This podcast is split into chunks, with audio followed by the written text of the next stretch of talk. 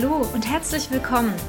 Das ist der Ökodorf Podcast aus Siebenlinden! Wir laden dich ein in unser Ökodorf. Hier leben 150 Menschen seit über 20 Jahren nachhaltig und gemeinschaftlich zusammen. Ein gutes Leben, eine gesunde Zukunft ist ganz real möglich. Lass dich anstecken. Mein Name ist Simone Britsch und ich wohne hier.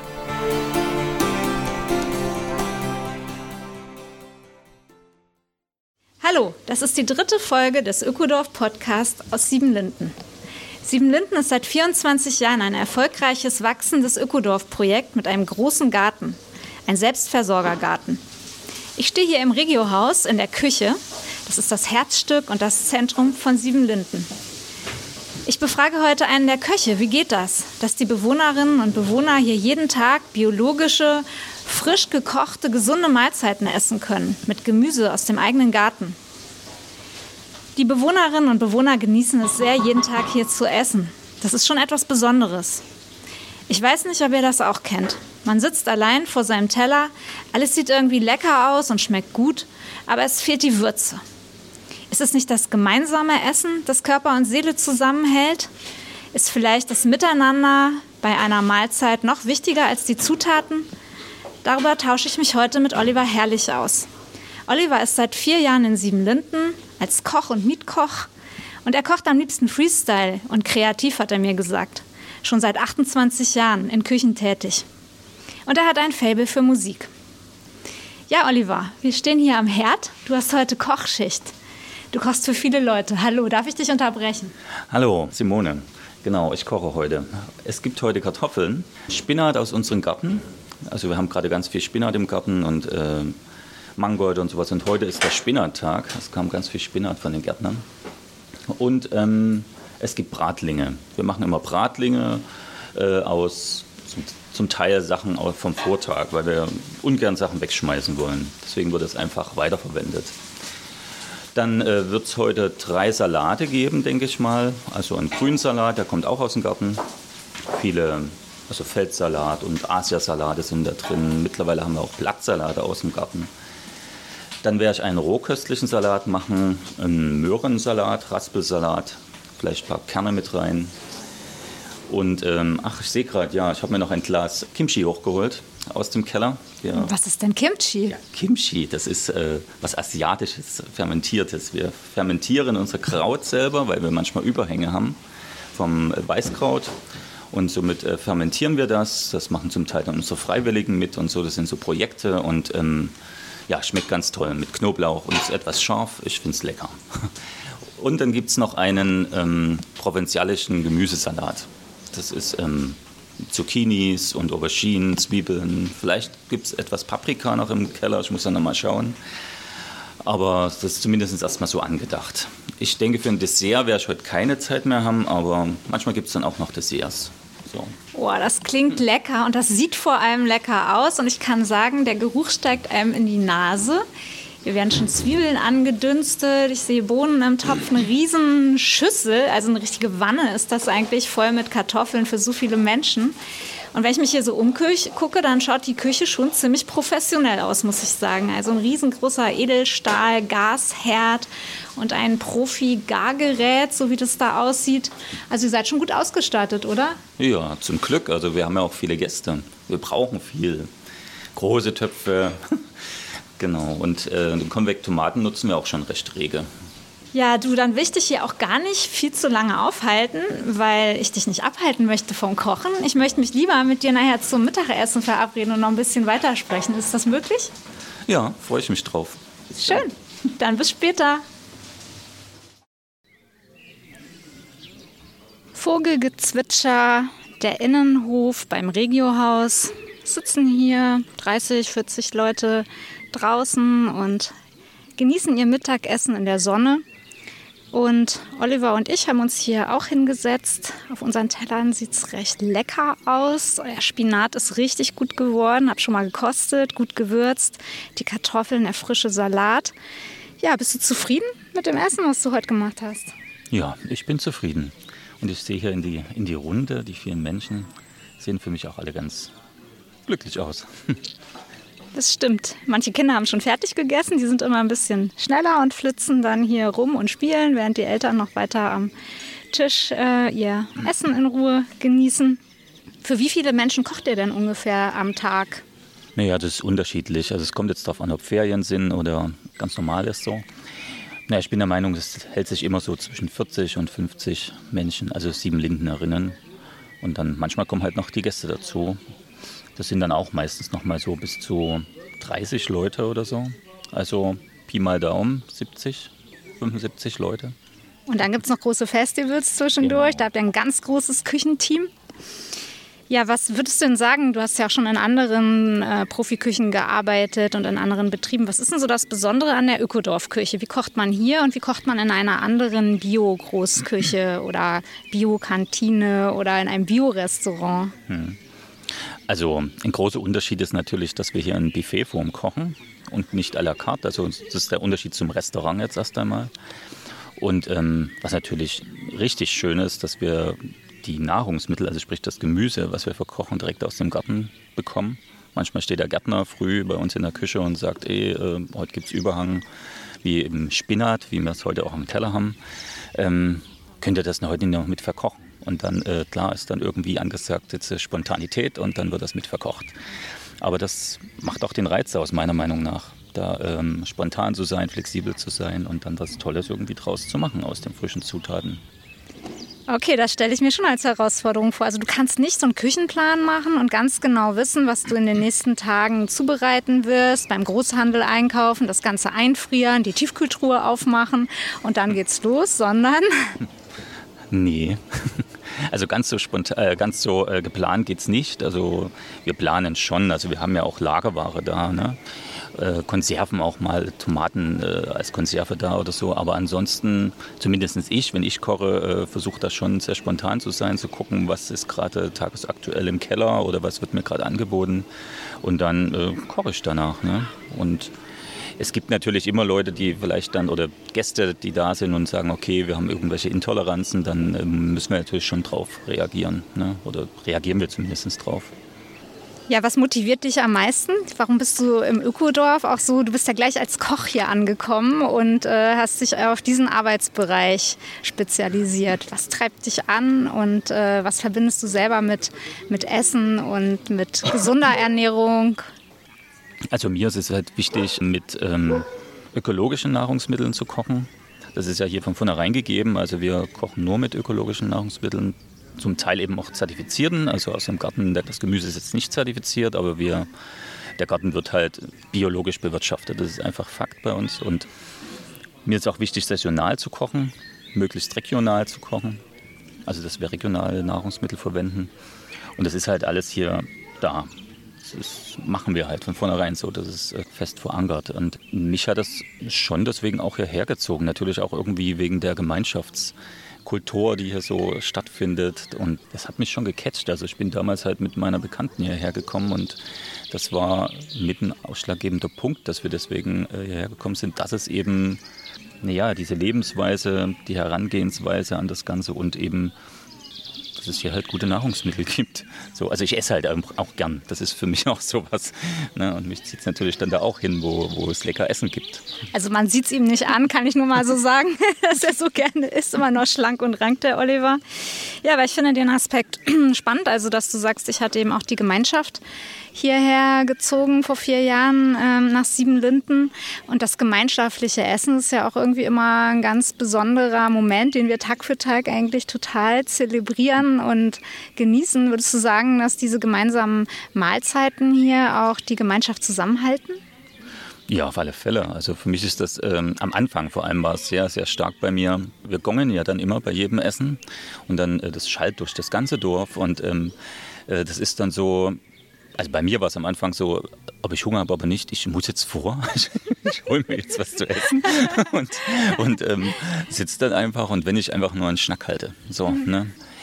Ich sehe es auch noch so was Verbindendes, also gerade wenn es klar ist, okay, es kommen viele Gäste, es gibt einen Gemeinschaftskurs oder so und es wird Kuchen gebacken, da ich, erlebe ich es ganz viel, dass äh, ganz viele Siebenlindnerinnen auf einmal da sind und Kuchen essen und sich dann freuen und zusammenkommen und einfach den Tag dann so feiern mit den Gästen. Das ist, äh, finde ich immer wieder schön zu sehen. So, gefällt mir. Ja, das ist auch hier so, ne, dass Essen wirklich einen total verbindenden Aspekt hat. Und gleichzeitig gibt es ja hier schon auch Menschen, die besondere Ernährungsformen anstreben, weil sie vielleicht gehört haben oder es erlebt haben für sich auch, dass es besonders gesund äh, sein könnte, sich so zu ernähren oder so zu ernähren. Also ich würde schon sagen, die Leute in Siebenlinden, die beschäftigen sich überdurchschnittlich viel mit Ernährung, oder? Ja, würde ich jetzt auch vermuten. Obwohl ich jetzt, wenn ich von mir ausgehe, ich mich wahrscheinlich vor sieben Linden ein bisschen mehr damit beschäftigt habe, weil ich mehr Zeit hatte. So mein Arbeitsalltag füllt das schon groß aus. Aber ich merke das halt, wenn wir jetzt oder wenn ich jetzt koche, dass da schon irgendwie Acht gebe, dass eben ich mindestens ein Essen ohne Zwiebeln zubereite, dass es eben auch ein zwiebelfreies Essen gibt, möglichst ein sojafreies Essen, auch mal irgendwie, also vegan ja sowieso. Das sagst du jetzt so, vegan ja sowieso, das ist natürlich überhaupt nicht selbstverständlich. Also hier wird Gemeinschaftsbereich immer vegan gekocht?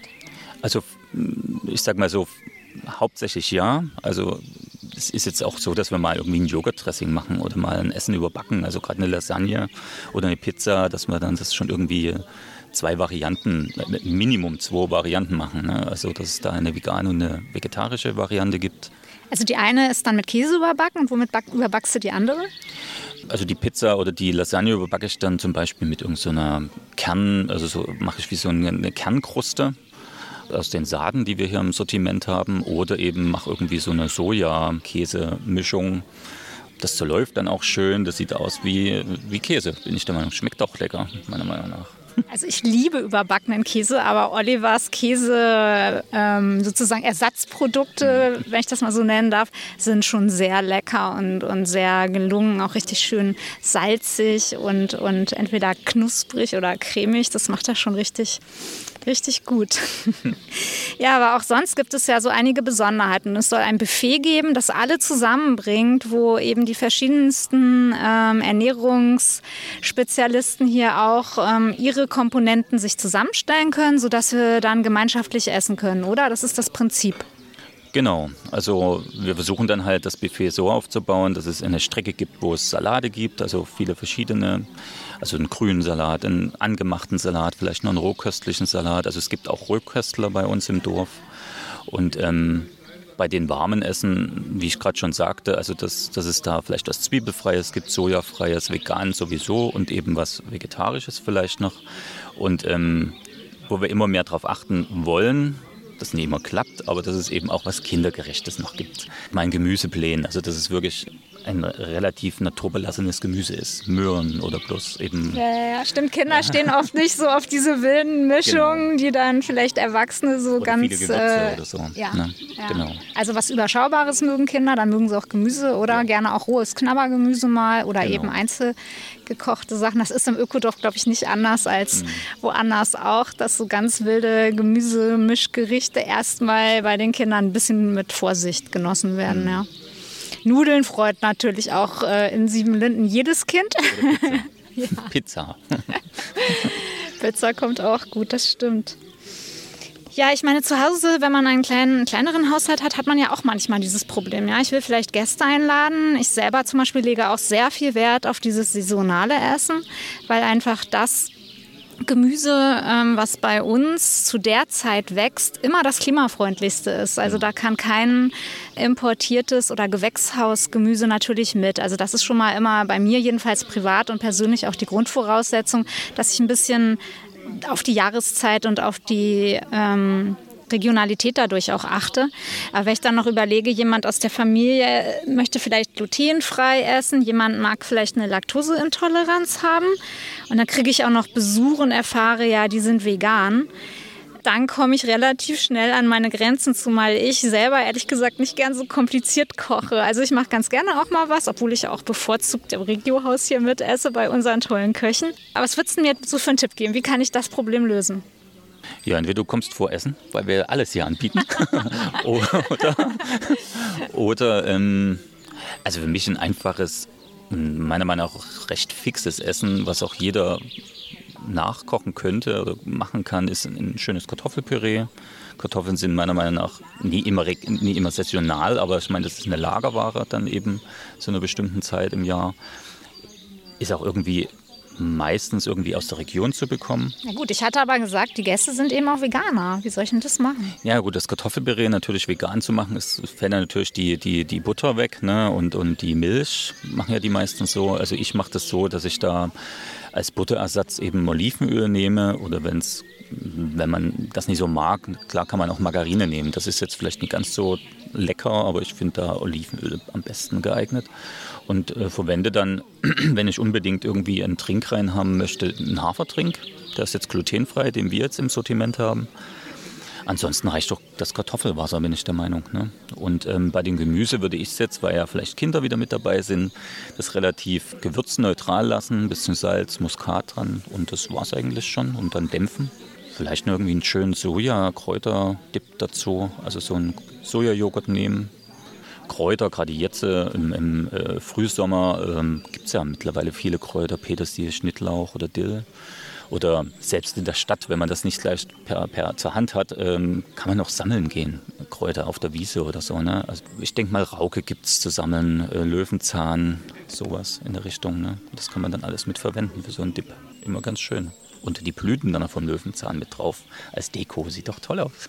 Oh, und deine leckere Salatsoße. Also ich würde mal vorschlagen, wir veröffentlichen nochmal so ein, so ein paar von deinen Spezialrezeptideen, weil ich finde, du hast da wirklich durch deine langjährige Erfahrung so ganz schlichte Zutaten zu richtig besonderen Kreationen zusammenmischen gelernt. Und wenn du da vielleicht noch was aufschreiben würdest, dann, dann würden wir das nochmal ja, euch auch zur Verfügung stellen im Rahmen vom, von diesem Podcast gerne. Ja, und ähm, dieses Thema, also haben wir ja eben schön umschifft, Fleisch essen. Sind denn hier alle Vegetarier, Veganerinnen mhm. oder gibt es auch manchmal eine Fleischparty im Regiohaus oder wie sieht das aus? Grillpartys im Innenhof.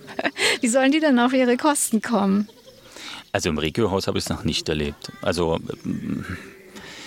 vielleicht nachts ganz heimlich, aber ich, ich glaube da nicht dran. Also ich selber wohne jetzt im Stropolis in, in einem dreistöckigen Strohballenhaus mit vielen anderen und äh, da merke ich schon klar, da leben auch Menschen drin, die eben auch Fleisch essen und das eben zu Hause dann kochen. Also das ist eher bei uns so die Absprache, wenn man Fleisch isst oder essen möchte, dann eben in der eigenen Küche, wenn man eine hat. Es gibt da noch Leute, die grillen einfach draußen und machen sich da wahrscheinlich auch ihre Würstchen drauf oder ein Steak oder so. Ich meine, das wird alles irgendwie toleriert. Also das äh, ist okay. So, also das ist also, ein gutes Miteinander. Also es gibt den gemeinsamen Nenner fürs ja. gemeinsame Essen und was dann in den privaten Küchen, in den Bauwagen, in den WGs, in den Wohnungen und so weiter passiert, das ist dann ja einfach den Menschen überlassen, ja. die dort leben und sich da auch ein Stück individuell irgendwie immer wieder das zu holen, was sie unbedingt brauchen. Genau. Und hier vorne im Regiohaus gibt es halt das, was so ein gemeinsamer, gesunder, frischer und auch wirklich ökologisch hochwertiger Nenner ist, oder? Mhm. Also was es vielleicht noch zu sagen gibt, also im ganzen Sortiment gibt es halt keine Fleischprodukte oder Wurst oder sowas. Was ist denn das Sortiment? Das Sortiment. Wir haben einen Naturbaren, der stellt sozusagen allen Bewohnenden hier ein Regiohaus-Sortiment zur Verfügung. Und ähm, das bedeutet, dass wir in alle Speisekammern gehen können oder in Kühlschränke gehen können oder können wir uns eigentlich immer diese Nahrungsmittel wegnehmen. Und das ist, ich sag mal, vegetarisch ausgelegt. Ne? Also es gibt Milch und Molkereiprodukte, aber hauptsächlich schon vegane Sachen. Ne? Also das finde ich aber schon cool. Es gibt also einen Einkauf für das gesamte Ökodorf und jede Person darf sich so viel nehmen, wie sie braucht, jederzeit. Oder man kann eben auch bei der Gemeinschaftsverpflegung mitessen. Das ist ein tolles und unkompliziertes System. Gibt es da nicht wahnsinnig viel Streit?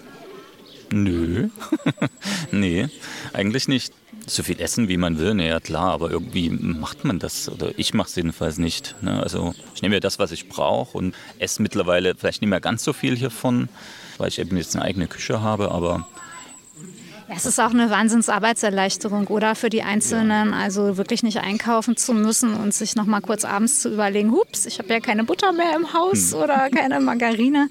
Das ist natürlich schon ein großer Synergieeffekt letztendlich auch von Gemeinschaft, oder? Hm. Ja, finde ich schon. Also das dann eben, es hat ja auch was von Teilen irgendwie. Trotzdem hat es noch dieses Gefühl von Teilen, ist dann noch da. Also wenn ich sehe, es liegt in der Salatbox nur noch die halbe Box voll, dann nehme ich mir natürlich nicht alles oder so, auch wenn ich totalen Appetit darauf habe, sondern lasse einfach für die Nächsten noch was da. So. Und auch wenn es immer wieder Nachschub gibt, trotzdem finde ich, ist dieser Gedanke bei den meisten eigentlich auch da. Ne? Und dass wir das dann eben irgendwie schon gerecht teilen. Es gibt auch manchmal Leckerlis und sowas im Keller, gerade zu irgendwelchen Feiertagen, Weihnachten und so. Das ist natürlich toll. Da freuen wir uns natürlich, wenn dann unten Orangen mal liegen oder naja, eine. Gibt es nicht immer Tomatenweihnachten, das einzige Mal außerhalb der Saison? Also wir haben ja zwei Monate lang immer richtig viel Tomaten hier. Da kann man sich mit Tomaten morgens, genau. mittags, abends äh, den Bauch vollschlagen mhm. und noch Tomatenpüree einkochen und äh, Tomaten einfrieren. Und Aber dann gibt es lange, lange keine Tomaten, nur Weihnachten und die schmecken gar nicht. Aber mhm. wir kaufen sie trotzdem. Aber irgendwie genau. denken wir am Weihnachten, wir wollen auch mal was zu kaufen. Oder, oder Gurken, die, die total süß schmecken, weil sie eben gar nicht in der Jahreszeit, in die Jahreszeit passen. Genau, aber ich freue mich dann natürlich auch, meine Gurke irgendwie zu haben und die dann zu essen. Die Illusion einer Gurke an Weihnachten. Ja, genau. Das ist was, was uns richtig beflügelt und was wir irgendwie nicht lassen können. Also, ja. Ich wollte dich noch fragen zum, zum Kochteam. Also ich höre bei euch öfter mal da laute Musik und so aus der Küche. Du hast ja auch gesagt, du hast ein mhm. Fable für Musik. Hast ja auch mal so hobbymäßig als DJ dich ausprobiert. Und ihr seid ja immer schon, schon einige, die da rumfuhrwerken. Wie ist so ein Vormittag? Wie ist die Stimmung? Naja, es fängt halt damit an, dass ich in die Küche komme und meistens eine Freiwillige, also zurzeit haben wir gerade zwei Freiwillige da, äh, mit mir da ist und naja, am Anfang äh, dann, ist es für dich jetzt okay, dass ich ein bisschen Musik anmache? Meistens passt das und dann mache ich Musik an. Und das, also mich beflügelt das eher. Also ich brauche dann so ein, oder ich finde es schön, so einen Klangteppich da noch dazu zu haben. Ne? Und ähm, irgendwann äh, ist die Musik eher so im Hintergrund, aber sie ist irgendwie da. Ich finde das total schön. Und vom Team her, naja, zurzeit sind wir halt fünf Kochende, Hauptkochende und eben wie gesagt gerade zwei Freiwillige, eine, eine europäische Freiwillige und eine Bundesfreiwilligendienstlerin. Und naja, also es ist halt so, dass sie uns im Alltag unterstützen und wir äh, mit ihnen viele Projekte machen. Eben wie jetzt heute den Kimchi-Salat, also der ist jetzt schon fermentiert, haben wir schon vor einer Weile gemacht, damit man jetzt essen können. Oder eben Sprossenprojekte, damit sie einfach Sprossen ziehen. Oder ähm, jetzt es los, dass wir eigenen Tofu produzieren wollen. So. Oder eben Hafertrinks. Oder ich habe vor einer Weile, also das ist schon vor zwei Jahren, glaube ich, jetzt gewesen, das, das aktuelle Kochbuch gemacht mit einer Freiwilligen, also wieder ein bisschen neu gestaltet und so. Und das ist jetzt Kochbuch mit Rezepten aus Siebenlinden? Ja, genau, mit Rezepten aus Siebenlinden. Und ähm, ich habe da echt Lust gerade wieder drauf, das nochmal zu aktualisieren. Vielleicht mit den neuen Lehr äh, Freiwilligen, Entschuldigung, mit den neuen Freiwilligen, die dann kommen. Mensch, wenn das jetzt so viele Leute hören, dann müssen wir es vielleicht mal richtig in die Druckerei geben und nicht nur so ein kleines Heft kopieren. Was gerade den Charme hat, finde ich. Dieses kleine Heft in Schwarz-Weiß zum Teil und selbstgemalten ja. Bildern drin, finde ich, äh, es hat einen total schönen Charme. So. Weil sich auch immer wieder ändert, oder? Siebenlinden ja, genau. ist doch immer in, in Bewegung, habe ich so über die Jahre beobachtet. Und die Küchenteams wechseln natürlich auch ab und zu mal. Siebenlinden ist immer dynamisch und in Bewegung und es gibt immer mal auch neue Freiwillige aus der ganzen Welt im Kochteam. Es mhm. gibt neue Menschen, die sich ausprobieren, manchmal auch Neueinsteigerinnen, die sagen, hey, ich habe immer das und das gearbeitet, ich möchte mich jetzt mal hier professionell äh, an das Kochteam mhm. annähern und richtig etwas lernen. Also wir hatten auch durchaus schon Menschen, die hier richtig gut kochen gelernt haben und damit wäre es jetzt nicht gut, ein Kochbuch zu drucken mit einer 100.000er Auflage, was zementiert ist, sondern vielleicht ist der Charme, wie du auch sagtest, gerade eher in diesem ab und zu mal gucken, was hat sich hier wieder entwickelt. Kimchi ist ja auch was total Neues. Das gibt es ja auch erst seit einem halben Jahr oder Jahr, oder? Also bei uns jetzt, ja, ja genau, dass wir uns dann mhm. ausprobieren, ja. genau. Also weil es halt extreme Überhänge gab jetzt von Weißkraut und so. Und das finde ich eine schöne Gelegenheit, das einzumachen, also das äh, zu fermentieren. Und ja. wie gesagt, mir schmeckt das total gut und äh, vielen schmeckt es hier gut, das Kimchi. Oder wir machen mittlerweile auch selber Sauerkraut, so, weil es ja jetzt im Endeffekt gerade keins mehr so zu kaufen gibt. Oder wir kaufen jetzt jedenfalls keins ein. Und deswegen machen wir es jetzt so über die restliche Zeit noch selber ein. Wir hatten ja auch letztes Jahr die Herausforderung, dass der Garten komplett in der Anbauplanung damit gerechnet hat, dass wir mehrere tausend Gäste pro Jahr haben. Und dann äh, kam die Corona-Krise. Das heißt, wir hatten entsprechend angebaut hier in unserem Selbstversorgergarten, aber hatten viel, viel weniger Gäste beherbergen dürfen. Und das hat auch äh, zu einer großen Kreativität der Lebensmittelverarbeitenden und der Köchinnen und Köche bei uns geführt. Ähm, auch, glaube ich, am Anfang zu ein bisschen Stress, ne? so diese Berge vor sich zu sehen. Was soll ich damit machen? Wir haben auch eine neue Kühlzelle angeschafft, unter anderem deswegen, damit wir das irgendwie nicht ähm, vermarkten müssen, sondern dann zu einer späteren Jahreszeit selber essen können. Aber dieser Selbstversorgergrad von 70 Prozent bei Obst und Gemüse, den wir haben, den haben wir sicherlich wahrscheinlich dadurch noch gesteigert. Denke ich auch, ja. Natürlich hat es da jetzt natürlich auch was Positives. Wir können jetzt noch aus den äh, eingemachten oder wir haben auch Gemüse eingefroren, weil wir eine Tiefkühlzelle uns noch besorgt haben, jetzt immer noch aus dieser, aus dieser äh, Kette schöpfen. So, ne? Wir müssen natürlich, ich sag mal, ein bisschen vorsichtig sein, weil viele sind natürlich jetzt dem Kohl und diesen ganzen Rübengemüse, was so über den Winter ist, dann auch überdrüssig. Aber wenn man das so nach und nach im, im Sommer mit reinstreut, finde ich das auch schon eine schöne Abwechslung. Ne? Eben zu diesen zum Beispiel dann Tomaten und Zucchini-Schwämmen, ne? mhm. die dann kommen aus dem Garten. Ja. Mhm.